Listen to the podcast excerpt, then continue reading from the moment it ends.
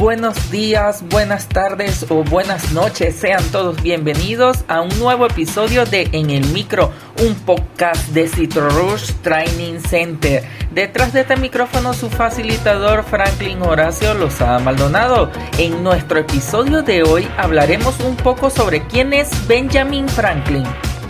Bienvenidos a En el Micro, un podcast de Citrorush Training Center. Ahora, un momento de publicidad. Este mensaje llega a todos ustedes gracias a nuestro patrocinador Cito Rush Training Center. A lo largo de tu vida, tú eres lo que aprendes, lo que compartes, lo que te esfuerzas, lo que sueñas, lo que te apasiona, lo que te inspira. Cito Rush TC es tu plataforma de educación a distancia. La marca de un citolover de corazón. Sigamos aprendiendo juntos. Y nuestro podcast de hoy comienza así.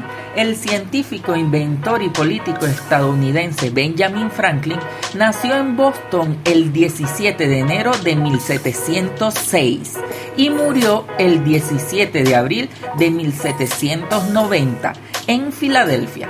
Además de ser uno de los padres fundadores de los Estados Unidos, ha pasado a la historia de la física por sus estudios sobre la electricidad.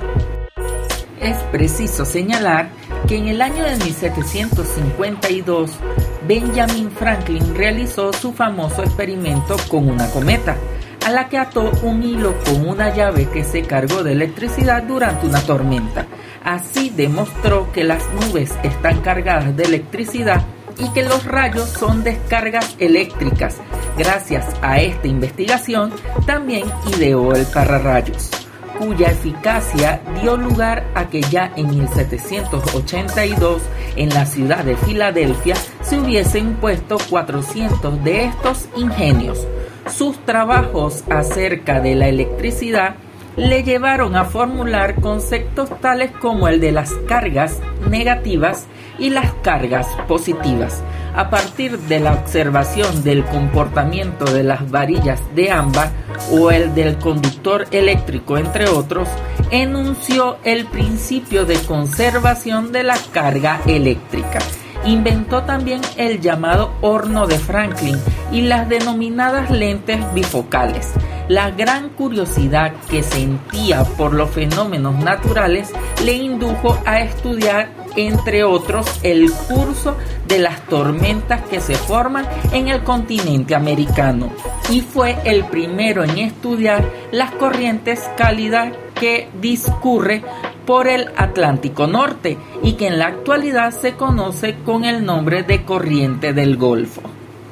Y si te gustó este episodio de En el Micro, la mejor manera de apoyarnos es que compartas este podcast con tus amigos. También puedes seguirnos por nuestras redes sociales como arroba TC y mis redes personales arroba Horacio Lozada. Los espero en un próximo episodio.